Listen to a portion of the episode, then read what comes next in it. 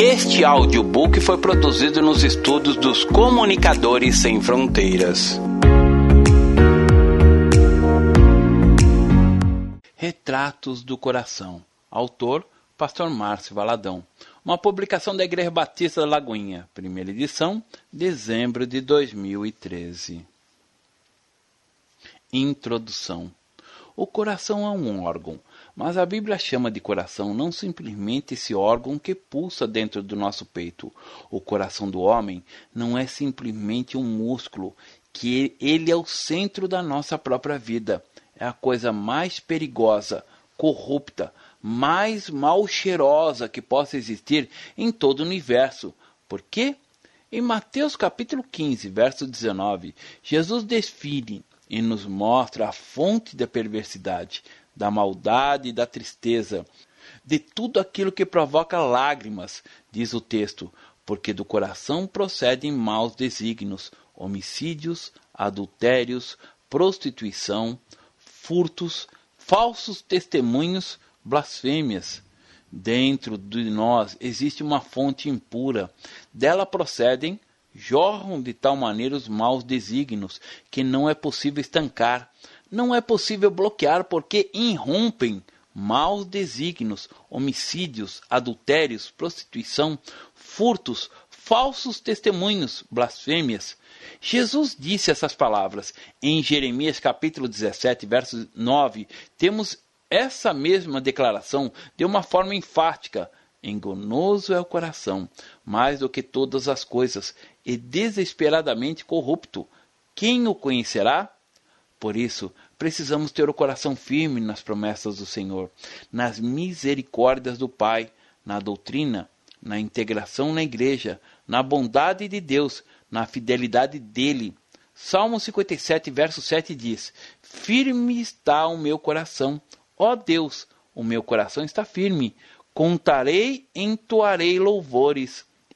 Em 2 Crônicas, capítulo 15, a partir do verso 12, está escrito assim: Entraram em aliança de buscarem ao Senhor, Deus de seus pais, de todo o coração e de toda a alma, e de todo aquele que não buscasse ao Senhor. Deus de Israel morresse, tanto o menor como o maior, tanto homem como mulher, jurar ao Senhor em voz alta, com júbilo e com clarins e com trombetas. Todo Judá se alegrou por motivo desse juramento, porque de todo o coração eles juraram e, de toda boa vontade, buscaram o Senhor, e por eles foi achado. O Senhor lhes deu paz por toda parte. Feliz aquele que pode dizer: Firme está o meu coração, ó Deus. Nesta mensagem, você vai conhecer alguns retratos do coração do homem, as atitudes do coração, como ele pode manifestar de várias maneiras a nossa história. Boa audição. Alguns retratos do coração. O coração quebrantado é tão doce que basta um toque para que ele se derreta. Aqueles que têm um coração quebrantado são mais sensíveis à palavra de Deus. O coração contrito é voltado para Deus. Um coração quebrantado e contrito não desprezarás, ó Deus. Salmo 51, verso 17. Deus não despreza um coração assim. Tantas coisas podem acontecer, mil coisas podem tentar distraí-lo, mas ele não se perde, tem foco. Porém, existe outra manifestação do coração, a amargura. O coração amargurado tem o poder de acabar com as coisas boas. Uma comida saborosa fica sem sabor, isto é, o feijão continua sendo feijão, a abobrinha continua sendo abobrinha, mas a pessoa que come não sente o gosto. As conversas são amargas, porque a boca fala do que o coração está cheio. Mateus capítulo 12, verso 34. O coração desejoso é aquele marcado exatamente por sonhos, por desejos. Êxodo, capítulo 25, verso 2 diz: Fala aos filhos de Israel que me tragam ofertas de todo homem cujo coração o mover para isso. Dele recebereis a minha oferta. E contrapondo ao coração desejoso, temos o coração desencorajado. O coração desejoso quer mais e mais de Deus. Já o desencorajado, qualquer coisa o afasta do caminho. Coração obstinado, quando é persistente para as coisas de Deus, nada o detém. No entanto, se ele é obstinado para as coisas erradas, para o prazer do pecado, é uma desgraça. A obstinação deve ser usada para os propósitos e planos de Deus. Há também o coração orgulhoso, cheio de soberba. O orgulho é algo tão forte. É o coração em que inveja reina. Melhor é ser humilde de espírito com os humildes do que repartir o despojo com os soberbos. Provérbios capítulo 16, verso 19. O coração ímpio é aquele em que a impiedade está arraigada. Ele não vive de outra maneira. Coração compassivo que está pronto a dividir a graça, o amor, a misericórdia, o carinho. Coração temente ao Senhor, que reconhece o poder da palavra de Deus. A Bíblia nos mostra o coração íntegro, aquela pessoa com senso de justiça, que tem um coração totalmente voltado para o Senhor. Existe o coração mole, que se contrapõe ao coração duro. Coração puro é tão limpo, tão transparente. Coração reto, aquele que é íntegro, sem nenhuma curvinha.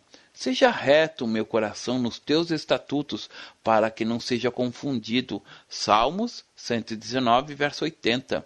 O coração alegre, a palavra diz: o coração alegre aformoseia o rosto. Quando você tem um coração alegre, transparece na sua vida.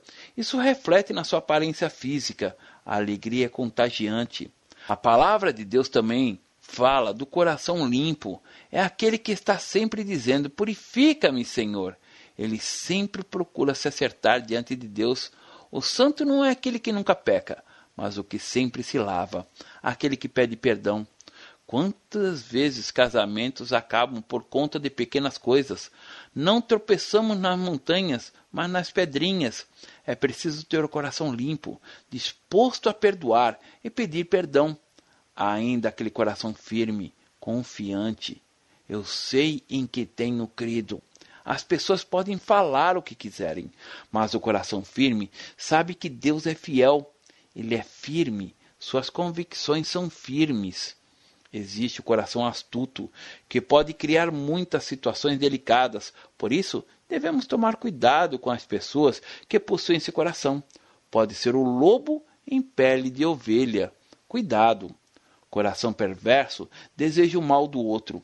As Escrituras falam ainda do coração sábio. A sabedoria não está no cérebro, mas no coração. Inteligência pode ser no cérebro, mas sabedoria vem do coração. Existem pessoas que são analfabetas, mas são sábias.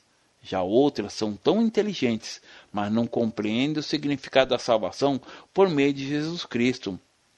Inteligência e sabedoria são duas coisas distintas. O sábio de coração é chamado prudente, e a doçura do, no falar aumenta o saber. Provérbios capítulo 16, verso 21. Um coração angustiado acredita que o mundo acabou, que não há mais jeito para os problemas. Ele não permite que as feridas sejam curadas. Existem impactos na sua, nossa vida, momentos de muita angústia, mas temos a palavra que diz: ao anoitecer pode vir o choro, mas a alegria vem pela manhã. Salmos capítulo 30, verso 5. Às vezes, as pessoas não permitem serem curadas por causa da angústia que está no coração. O coração arrogante é aquele que olha de cima para baixo. A pessoa com esse coração tende a apontar o dedo em sinal de reprovação às atitudes dos outros, mostrando toda a sua intolerância. Abominável ao Senhor tudo arrogante de coração. Provérbios capítulo 16, verso 5. Coração amargo é aquele coração desgostoso da vida. O coração irritado explode com facilidade. Coração aflito não consegue descansar em tempos de aflição. Coração insondável, aquele que não permite ser examinado. Sonda, meu Deus, Senhor, vê se há em mim, vê se há no meu coração algum caminho mau. Não se deixa ser perscrutado pela palavra de Deus. Coração malicioso é dominado pela malícia.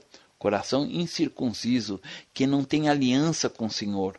No Velho Testamento, a circuncisão era o símbolo de aliança de Deus com o homem. ela o levava a um contato vital com as promessas de Deus, ainda que a circuncisão sozinha não assegurasse o destino eterno de ninguém. Depois de vinda de Jesus, Paulo afirma em Romanos capítulo 2, verso 29 assim: Porém, judeu é aquele que é o interiormente, e circuncisão a que é do coração, no espírito, não segundo a letra, e cujo louvor não procede dos homens, mas de Deus. Romanos capítulo 2, verso 29. O Novo Testamento afirma repetidamente que os cristãos são salvos com base na obra de Cristo a seu favor e não por mérito próprio. Quando celebramos a ceia, proclamando a realidade da nossa aliança com Deus, lembramos do sacrifício de Jesus na cruz do Calvário, a aliança que temos com Ele quando o aceitamos como Senhor e Salvador da nossa vida, aliança significa que o que é dele é meu e o que é meu é dele. Eu tenho uma aliança com o Senhor. O anel que carrego desde o dia 1 de março de 1975 me lembra a aliança que fiz com a Renata, minha esposa. A aliança que usamos é uma só lembrança. Por isso, o coração incircunciso, que ainda não está aliançado com o Senhor, precisa de um sinal de aliança. A Bíblia fala de algo maravilhoso. O coração novo é aquele que se converte. No momento da conversão, passamos a ter um coração novo. É a vida do Senhor na nossa vida. Dar-vos-ei coração novo, e porei dentro de vós espírito novo Tirarei de vós o coração de pedra e vos darei coração de carne. Ezequiel capítulo 36, verso 26. O coração terrível é chamado de coração de pedra, imóvel. Mas a palavra de Deus tem o poder de mover o coração de pedra e transformá-lo em coração de carne. Deus o muda de uma forma gloriosa. Sobre o coração humilde, manso, Jesus disse: Aprendi de mim, que sou manso e humilde de coração, é esse coração que precisa pulsar em nós. Demonstramos ter esse coração pelos nossos atos, quando abraçamos e vivemos a humildade, a mansidão. O coração bom e honesto diz: sim, sim, não, não. O coração sobrecarregado assume mais peso do que realmente consegue carregar.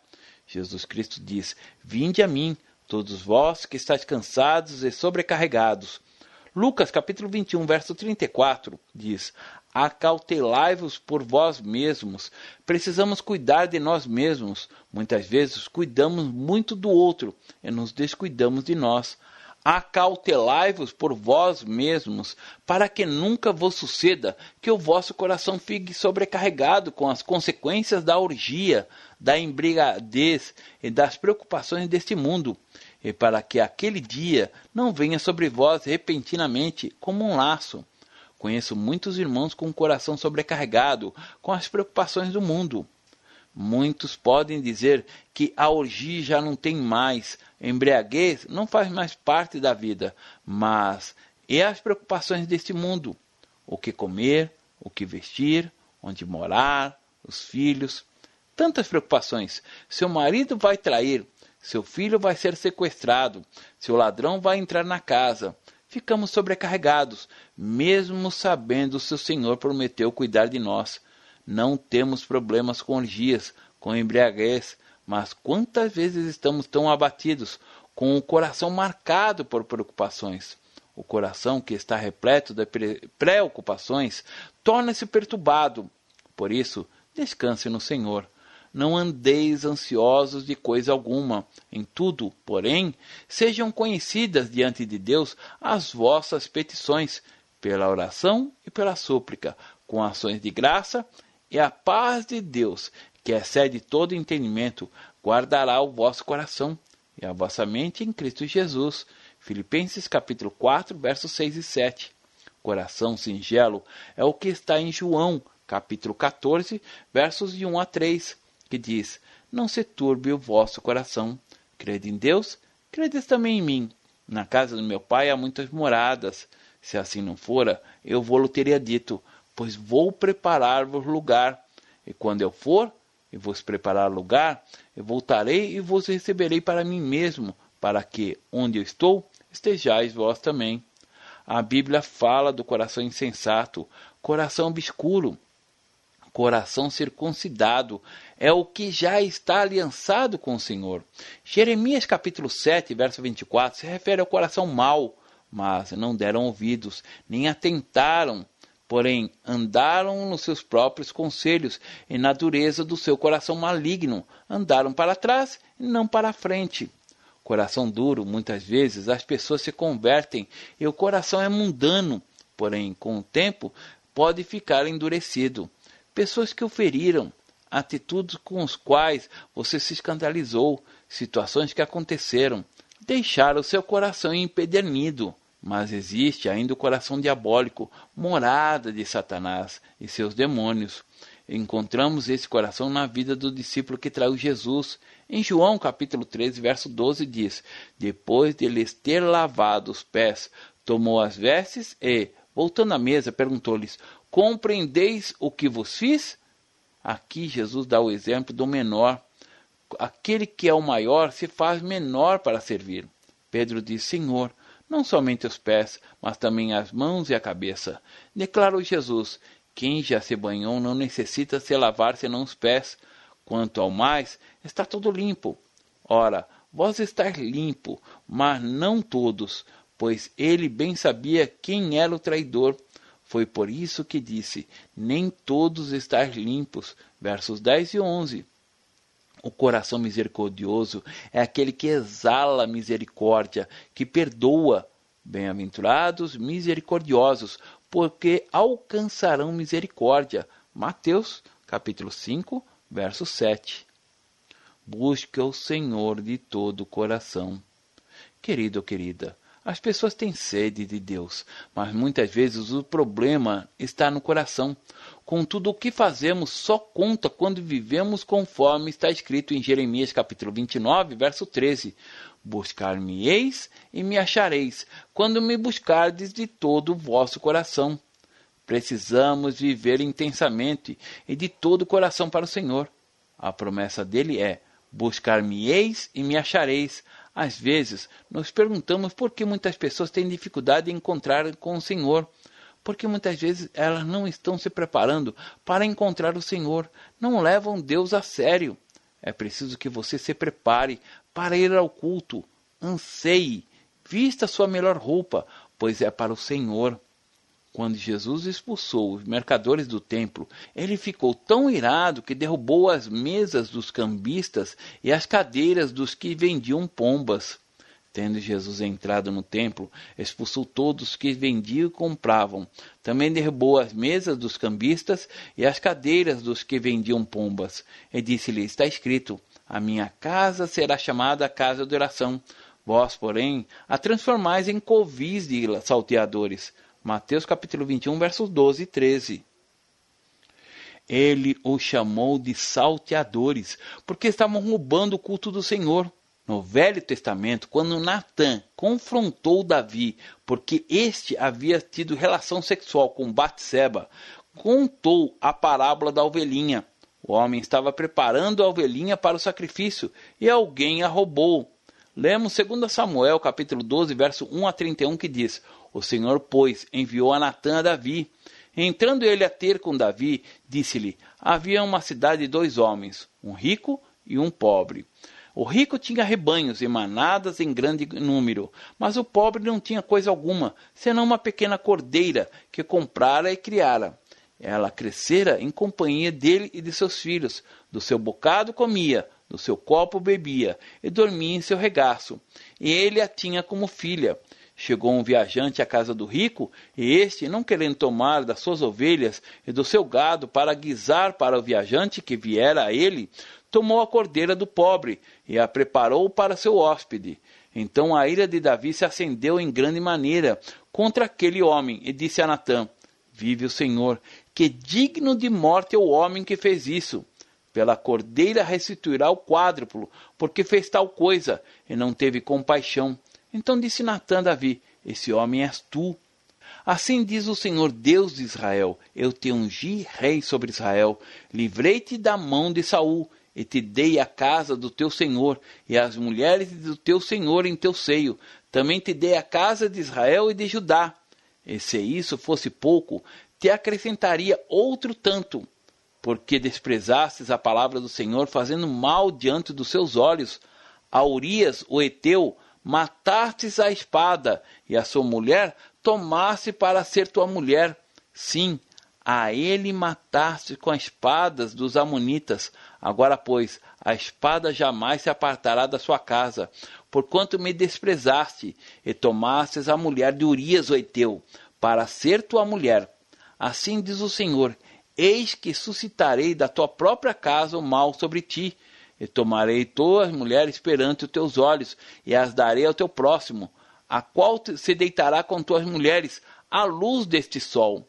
Pois tu o fizestes em oculto, mas eu farei este negócio perante todo Israel, e à luz do sol. Então disse Davi a Natã: Pequei contra o Senhor.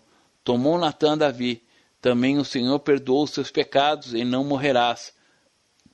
Todavia, porquanto com este feito deste lugar, a que os inimigos do Senhor blasfemem, o filho que te nasceu certamente morrerá.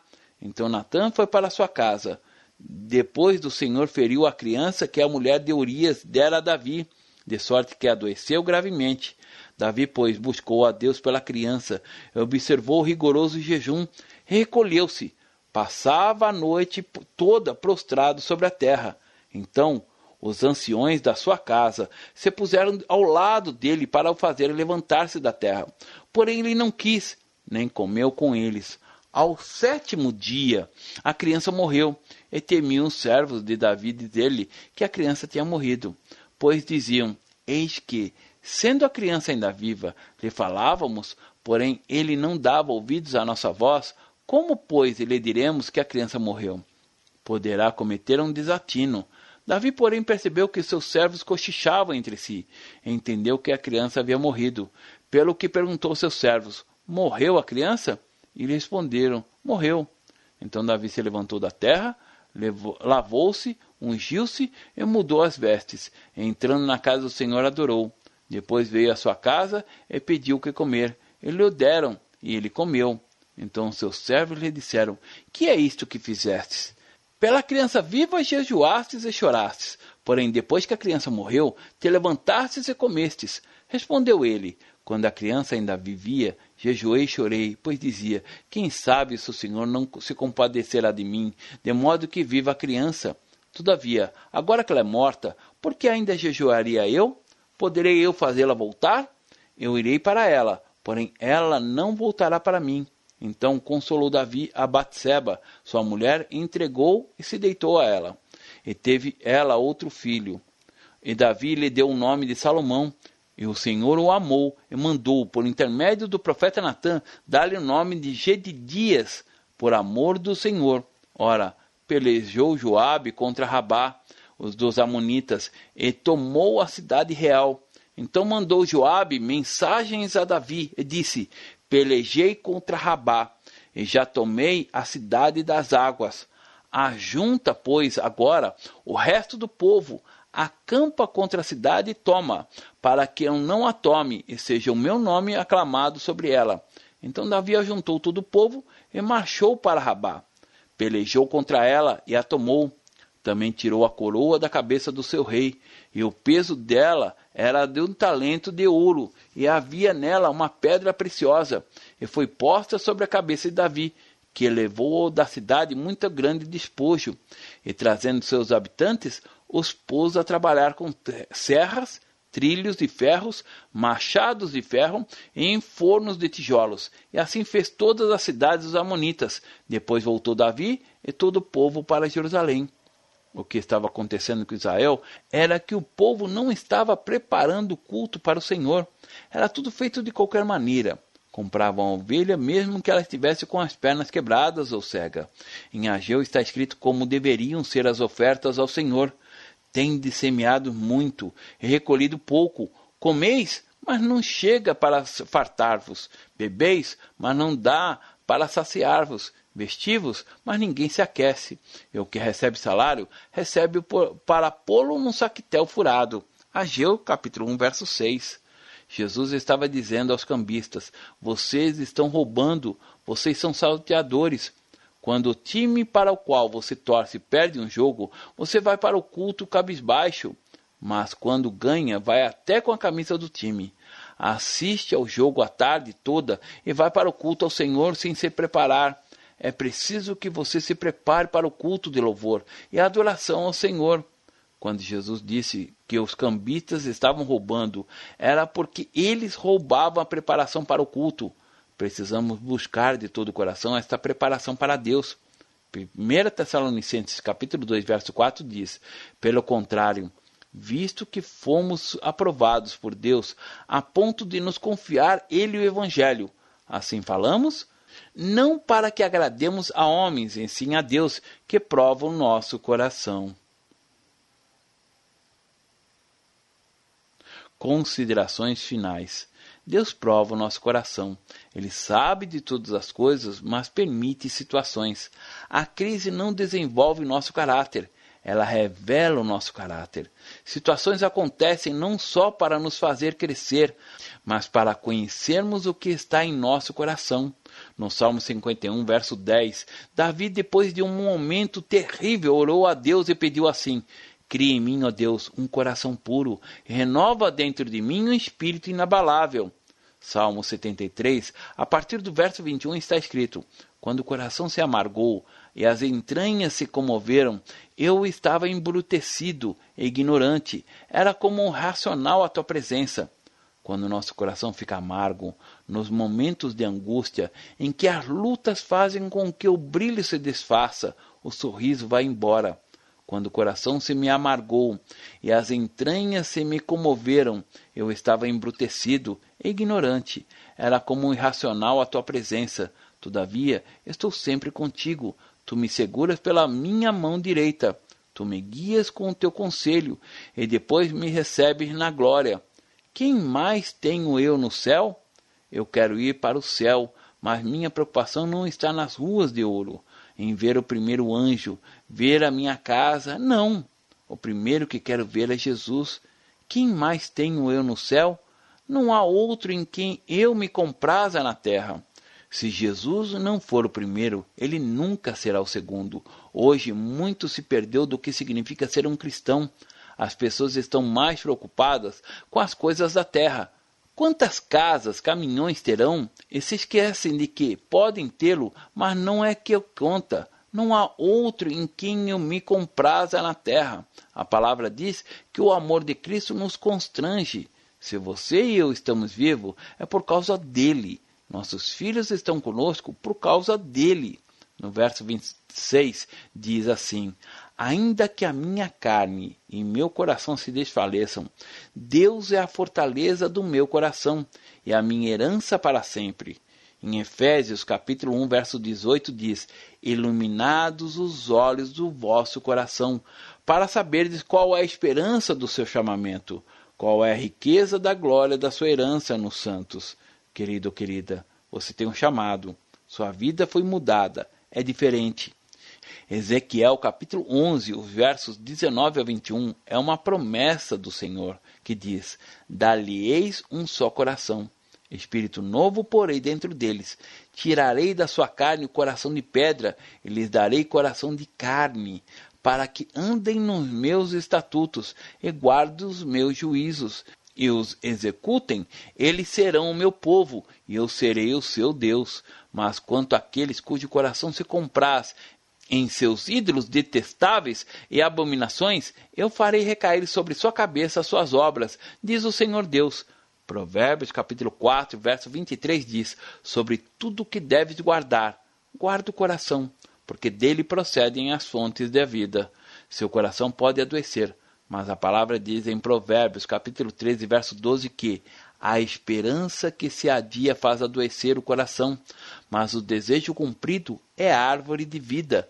Quem sabe a esperança que você tem seja fazer um curso, abrir uma célula em sua casa, cantar em coral, tocar bateria, mas você tem adiado a esperança, e saiba que a esperança que se adia faz adoecer o coração. O coração adoece quando não concretizamos a realidade da esperança, mas o desejo cumprido é árvore da vida. Isaías 57, verso 15, diz que somos habitação de Deus porque assim diz o alto, o sublime, que habita a eternidade, o qual tem o um nome de santo. Habito no alto e santo lugar, mas habito também com o contrito e abatido de espírito, para vivificar o espírito dos abatidos e vivificar o coração dos contritos. Tudo o que Deus quer é que possamos manifestar aqui na terra esse coração. O que Deus quer fazer é nos dar o coração do seu filho Jesus. Ele quer arrancar o nosso coração amargurado, empedernido. Ele quer nos dar um coração novo. Essa é a nova vida em Cristo Jesus. Deus abençoe. Pastor Márcio Valadão. Jesus te ama e quer você. Primeiro passo: Deus o ama e tem um plano maravilhoso para a sua vida, porque Deus amou o mundo de tal maneira que deu seu Filho unigênito para todo aquele que nele crê não pereça, mas tenha vida eterna. João capítulo 3, verso 16. Segundo passo: o homem é pecador e está separado de Deus, pois todos pecaram e carecem da glória de Deus. Romanos capítulo 3, verso 23, parte B. Terceiro passo: Jesus é a resposta de Deus para o conflito do homem. Respondeu-lhe Jesus: Eu sou o caminho, e a verdade e a vida. Ninguém vem ao Pai senão por mim. João capítulo 14, verso 6. Quarto passo: é preciso receber a Jesus em nosso coração, mas a todos quanto receberam, deu-lhes o poder de serem feitos filhos de Deus, a saber, aos que crerem em seu nome. João capítulo 1, verso 12, parte A. Se com tua boca confessares Jesus como Senhor e em teu coração credes que Deus o ressuscitou dentre os mortos, será salvo. Porque com o coração se crê para a justiça e com a boca se confessa a respeito da salvação. Romanos capítulo 10, verso 9 e 10. Quinto passo. Você gostaria de receber a Cristo em seu coração? Faça essa oração de decisão em voz alta. Senhor Jesus, eu preciso de ti. Confesso-te o meu pecado de estar longe dos teus caminhos. Abra a porta do meu coração e te recebo como meu único Salvador e Senhor. Te agradeço porque me aceita assim como eu sou e perdoa o meu pecado. Eu desejo estar sempre dentro dos teus planos para a minha vida. Amém.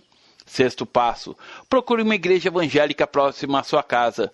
Nós estamos reunidos na Igreja Batista da Lagoinha, Rua Manuel Macedo, 360, bairro São Cristóvão, Belo Horizonte, Minas Gerais. Nossa igreja está pronta para lhe acompanhar nesse momento tão importante da sua vida. Nossos principais cultos são realizados aos domingos. Ficaremos felizes com sua visita. Uma publicação da Igreja Batista da Lagoinha, Gerência de Comunicação, www.lagoinha.com.